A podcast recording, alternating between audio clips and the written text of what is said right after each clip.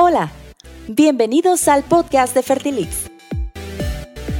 Un podcast donde queremos cuestionarnos, aclarar y compartir todo sobre verdades, mitos y mentiras de la fertilidad humana, sin filtros ni censura. En este espacio invitaremos a expertos, amigos, doctores y gente que admiramos y que sabe de esto que queremos compartir contigo. Y en exclusiva por Spotify. Comenzamos.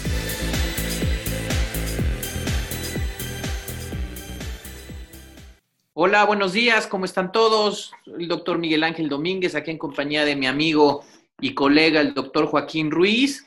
Eh, muy agradecidos por una nueva invitación aquí de Fertilix. Eh, y bueno, pues muy, muy contento de estar aquí con ustedes. ¿Qué tal? ¿Cómo están? Buenas, buenas, buenas, a la hora que nos estén escuchando. Eh, encantados nuevamente de estar aquí con ustedes platicando pues de temas que nos han ido preguntando sobre todo en nuestras redes sociales y, sobre todo en la, dinámica. Eh, no sé si te pasa, Miguel, a mí me pasa muchas veces que estás en una reunión. Bueno, ahora que no hay tantas reuniones no me pasa tanto, ¿verdad? Pero que estás en una reunión, en una boda, en una reunión incluso familiar, eh, de cualquier tipo, y la gente se acerca y nos hace preguntas. Oye, tú que estás metido en este tema, ¿qué opinas de qué, qué ves? Y, hay un tema del que se habla mucho y se conoce poco, ¿no? que es la endometriosis. Y es un tema que, para nosotros es eh, rutinario, lo vemos con muchísima frecuencia, lo vemos prácticamente todos los días.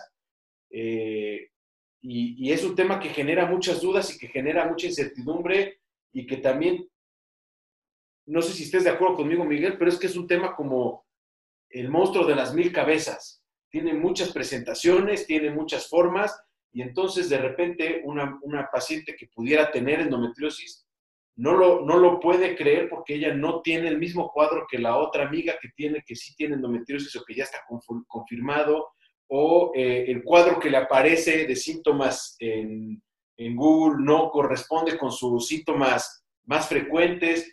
Y entonces, eh, pero sin embargo, ¿cuántas veces no hemos visto endometriosis con todas las variedades y con todas las formas clínicas posibles. Y, bueno, para nosotros entonces se vuelve muy rutinario hablar de endometriosis, pero, pero ¿qué te parece que, para ir aclarando el punto empecemos desde abajo, empecemos desde lo más básico, lo primero, ¿qué es cómo se come, cómo se da, cómo se presenta la endometriosis? Claro, mira, la endometriosis, como tú dices, el problema también es la falta de información o el exceso de información, lo selecto de la información, lo, lo lo, segmentado de la información, lo que te dice tu, amiga, lo que te dice Google, el doctor Google, lo, que te dice la inquietud, lo que te, lo que te dice alguna revista y bueno, incluso lo que te dice tu médico, ¿no? Nosotros, nosotros salimos de, la especialidad del Instituto Nacional de Perinatología y todavía saliendo de ahí aprendimos muchísimo, ¿no? En otros lados y otras visiones y otros tratamientos. Entonces, bueno, pues es normal que si nosotros como subespecialistas eh, eh, de la rama de la salud, ginecología obstetricia, pues hemos tenido que avanzar mucho para reconocer, eh, entender la endometriosis, aprender a tratarla, pues imagínate, imagínate nuestras pobres pacientes, el público en general. Y ciertamente, o sea, en, todos nuestros canales hay una inquietud fuerte por endometriosis, justamente porque la paciente percibe toda esta diferente, diferente tipo de información. Y, además, Miguel, porque si me lo permites, quizá la endometriosis es música de acompañamiento de prácticamente el 90% de los casos de infertilidad que hay por allá afuera. Eh, algunos casos tienen otros agregados, ¿no? Eh, como problemas hormonales, problemas, pero ¿cuántas veces no hemos visto que la endometriosis es el, punto de origen del problema hormonal, de la falla ovulatoria, de la disfunción de la progesterona, de la alteración eh, eh, en, la, disfunción de ovulación y que causa síndrome de ovario poliquístico o que causa todas las, digamos, variedades que vemos. Incluso, pues la endometriosis es formadora de quistes de endometriosis, alteraciones físicas adentro del útero, adentro de la, de la pelvis, modificaciones. Y entonces eh, es no sé si el 90%, pero es música de acompañamiento de prácticamente entre 70 y 80% fácil de las pacientes con infertilidad. Eh, y, y acá hago una anotación rapidísima. Toda esta estadística es sumamente compleja porque la estadística depende del grupo original. Y entonces uno diría, a ver, endometriosis, que ahorita vamos a definir qué es, pero endometriosis básicamente lo vamos a encontrar en el 30% de las mujeres del mundo. En algunas van a tener síntomas, en algunas no van a tener síntomas. Pero si tú seleccionas y dices, voy a seleccionar mujeres en edad reproductiva con estas características, por ejemplo, dolor pélvico importante a la hora de las menstruaciones, vas a tener 70% de mujeres con endometriosis en ese grupo, de las mujeres que les duele mucho. Pero si luego seleccionas un grupo de mujeres que independientemente de los síntomas no se ha podido embarazar, tiene infertilidad y tiene ciclos normales regulares, 95% tiene endometriosis. Así es. Entonces, la, endometriosis es una, es una enfermedad muy frecuente, muy frecuente entre las mujeres, altísimamente frecuente eh, en las mujeres con dolor importante, dolor pélvico crónico, y prácticamente es un hecho o es una totalidad en el caso de mujeres con problema reproductivo, infertilidad, pérdida recurrente y ciclos regulares. Así es. Entonces, es, es una, es una eh, no es casual que sea motivo de muchas dudas, porque yo creo que muchas mujeres lo tienen. Y bueno, empezamos eh, o retomamos ahora sí la definición. ¿Cómo eh, en, palabras sencillas y, fáciles de, compartir con el auditorio que nos escucha, ¿cómo podríamos definir la endometriosis? Pues la, endometriosis, por definición, es cuando un tejido que se llama endometrio, que es el tejido que normalmente crece, eh, se descama en la menstruación, crece adentro del útero, se descama en la menstruación, pero es, es una es una capita de tejido, digamos, permanente dentro del útero, se llama endometrio, se implanta en otro lado que no es, el, que no es la cavidad endometrial. precisamente fuera del útero, adentro de la pelvis, puede recubrir la pared del útero, puede estar en los ovarios, puede estar en las alpinges, eh, es decir, en las trompas, puede estar en el intestino, hay casos extraños, raros, en donde llega hasta el diafragma, es decir, es la implantación del endometrio, que normalmente está dentro del útero, el tejido que crece y se descama con la menstruación, de una función reproductiva importante, fuera del útero. Cuando se implanta fuera del útero, y evidentemente el cuadro clínico eh, depende de cada paciente, de la gravedad de la endometriosis, del tiempo de evolución, hay que entender que, la endometriosis puede, puede, empezar tan temprano como cuando una mujer empieza sus ciclos menstruales. Y es algo que puede ser, en la mayoría de los casos, es, de hecho, una enfermedad crónica degenerativa, es decir, empieza, empieza a la hora de la menstruación, cuando la menstruación empieza, pero, pero puede ir incrementándose en cantidad, en intensidad, Acá, me parece muy interesante, Miguel. Fíjate que la, endometriosis es, para que nuestros, nuestros escuchas lo sepan, es el tópico de la ginecología sobre el que más se escribe al año, sobre el que más artículos se publican, pero es uno de los tópicos de ginecología sobre los que tenemos menos certezas, ¿no? Eh, hay, hay mucha información. Y a mí la teoría, hay, hay varias teorías de cómo se forma la endometriosis o cómo es que la endometriosis se sale eh, el endometrio se sale de su lugar normal, que es adentro del útero, y se implanta afuera. Y a mí la, teoría que más me gusta para explicárselo a las pacientes es decir, mira, cuando, cuando las mujeres tienen la menstruación, el tejido endometrial se descama y sale y, se expulsa del cuerpo. Pero parte de este tejido sale también a través de las trompas en una situación que le llamamos menstruación retrógrada, sale a través de las trompas y cae en la pelvis, en los ovarios, como mencionaste, en, la parte externa del útero, en la parte posterior del útero, en la, comunión, en la parte de unión entre el útero y el, intestino, que le llamamos el fondo de saco, en la parte anterior, en la vejiga, y se disemina y se distribuye.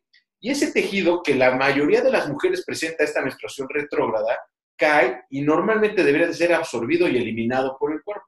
Pero a estas mujeres con endometriosis les cae y no se elimina, sino que se implanta. Queda ahí.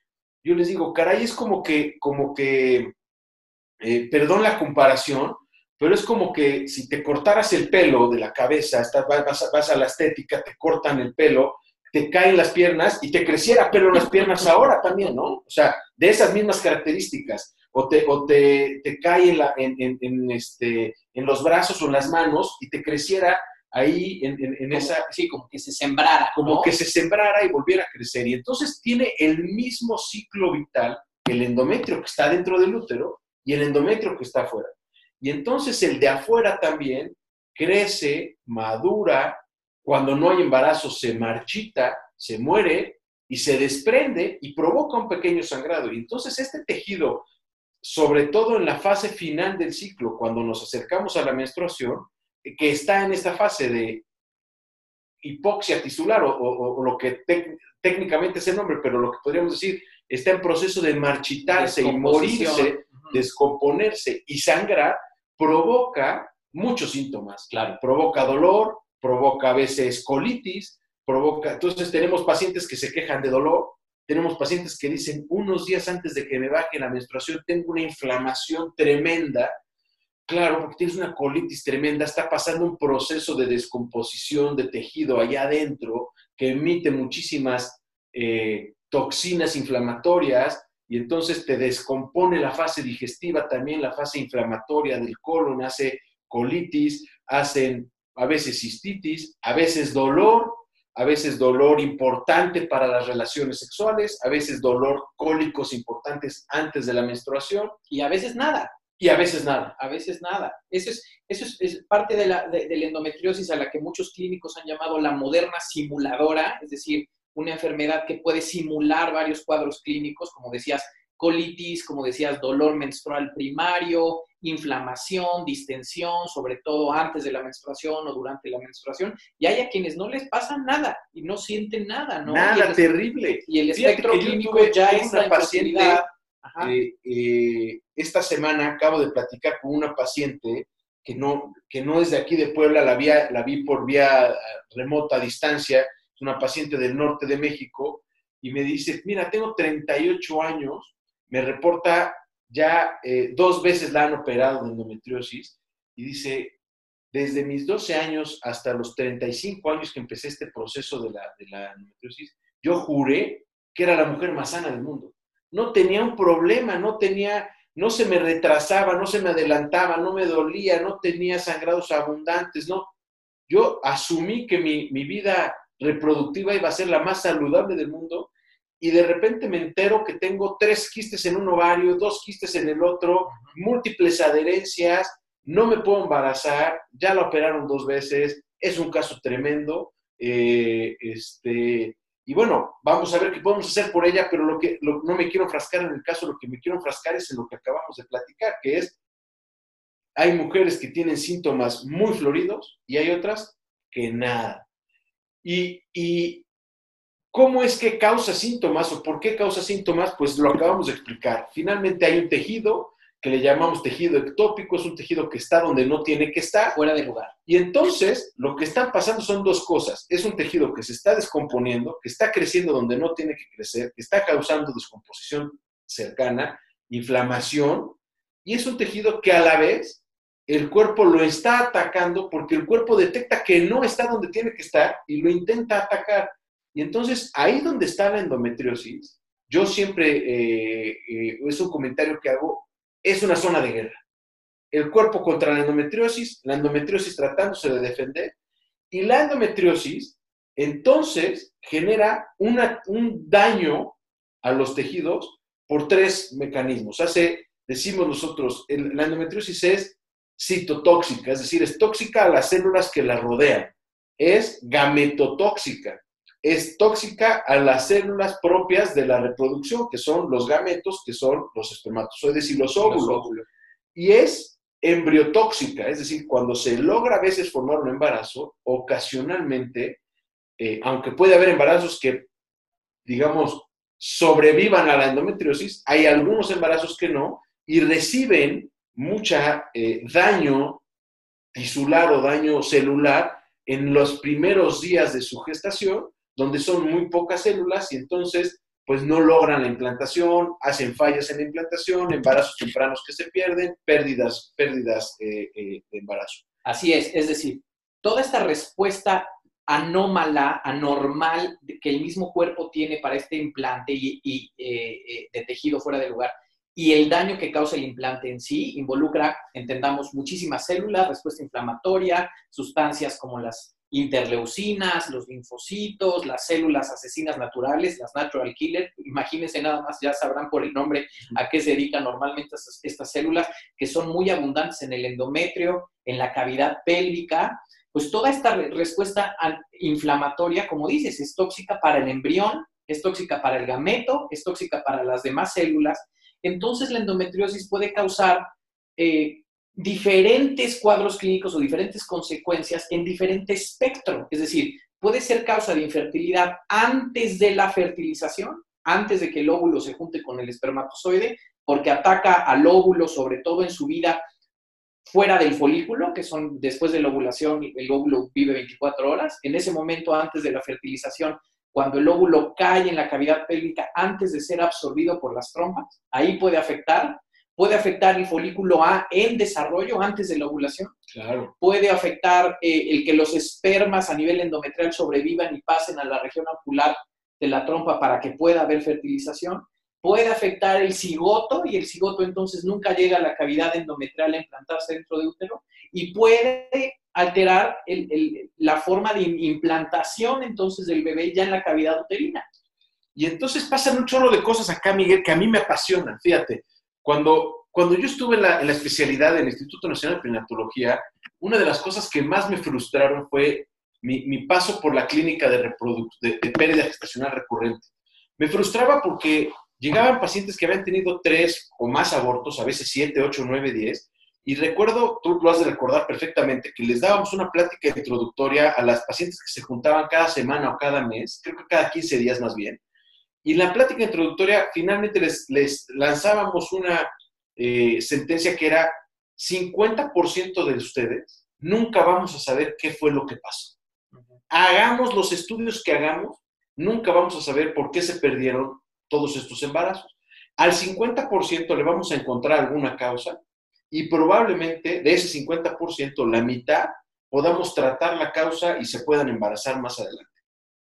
Y yo decía, ¿cómo es posible que en el año 2010, 2012, 14, 15 no tengamos una explicación al 50% de los casos de una patología como la pérdida gestacional recurrente. Cuando entendí la endometriosis, digo, caray, esta es muchas veces la responsable de estas pérdidas gestacionales. La mayoría de las veces. Que, que, están sufriendo ahí. Claro, hay causas inmunológicas, causas eh, de, de, plaquetas, causas de la coagulación, pero el otro 50%, la mayoría de las pacientes que están sin diagnóstico, en el caso de pérdida gestacional recurrente, me atrevería casi a, afirmar que es endometriosis. Y, aquí entramos en otro problema. Y más bien es la causa de este problema que dices, la política, la política de avestruz. Es decir, no, la, no tienes porque no la veo, ¿no? Yo meto la cabeza dentro de la tierra, no la veo y entonces no existe el peligro. Y esto es, es, es un error grave. Si nosotros vemos la forma, el estándar de oro para diagnóstico de endometriosis desde hace muchísimos años, muchísimos años, es meter literal una camarita dentro de la pelvis y ver si hay endometriosis o no. Entendamos que la endometriosis puede ser tan ligera como una, como una eh, digamos, eh, embarradita de mermelada sobre un pan, ¿no? Es decir, una capita muy ligera de un tejido que se embarra eh, eh, eh, de forma muy delgada, muy sutil en otro tejido que es la cavidad peritoneal, el, peritoneo. ¿Cómo crees que lo vas a ver por ultrasonido? Entiendo que puedas ver por ultrasonido endometriomas grandes, tumores de endometriosis en el ovario grandes, nódulos profundos de, mucho tiempo de evolución, pero evidentemente la endometriosis superficial no la vas a poder ver por ultrasonido, vamos, ni siquiera por resonancia magnética, por tomografía. Lo hemos, ¿Cuántas veces lo hemos visto pacientes que llegan con resonancias sin evidencia de, sin evidencia, y a la hora de hacer el estándar de oro, que es la laparoscopía diagnóstica, colocar una camarita, vemos endometriosis. Y no nada más eso, sino y ¿Te acuerdas cuando nosotros pensábamos que las pacientes no tenían endometriosis en, perinato y llegamos a Estados Unidos donde nos enseñaron a, verla y dijimos, eh, nos dijeron, esto también es endometriosis, esto también es endometriosis, esto también es endometriosis. O sea, ya con la camarita dentro de la pelvis. Oye, me, va a encantar, experiencia. me va a encantar que, ahorita estamos cerca de los 20 minutos de, que, hemos prometido no, no pasarnos porque, digo, ustedes saben que, nosotros podríamos quedarnos hablando de esto por cinco horas seguidas, eh, pero me, va a encantar que podamos dedicarle un ratito a, hablar exactamente de esto, de cómo... Eh, el diagnóstico a veces no es fácil de llegar a través de los métodos convencionales y tenemos que, confiar en la laparoscopía. Hay, toda una historia y, es, algo apasionante. Eh, ahorita me, gustaría dejar, dejar en claro los puntos que, hemos tratado y es decir, bueno, ¿qué es la endometriosis? Ya lo, ya lo dijimos, es tejido del endometrio fuera del útero. Y ese endometrio puede estar en cualquier parte de la pelvis Además tiene un comportamiento siempre, la endometriosis tiene, es una enfermedad benigna, hay que decirlo, sí. pero es una enfermedad crónico-degenerativa. La vas a tener si la tienes, la vas a tener siempre y podemos tratar muchos de los síntomas. Mientras no te quiten ese tejido, ¿no? Hasta que te lo quiten. Ahora, la siguiente cosa importante del de, tema de la, de la, endometriosis es cómo llegó el tejido ahí, ya lo platicamos. Hay eh, teorías y cómo causa daño a, las, pacientes. Y, si pudiera yo escoger una idea con la que quisiera que, no, que, nos pudiéramos ir es, la endometriosis es un monstruo de mil cabezas. Está la paciente con síntomas floridos, dolor, está la paciente con dolor e infertilidad, está la paciente solo con infertilidad.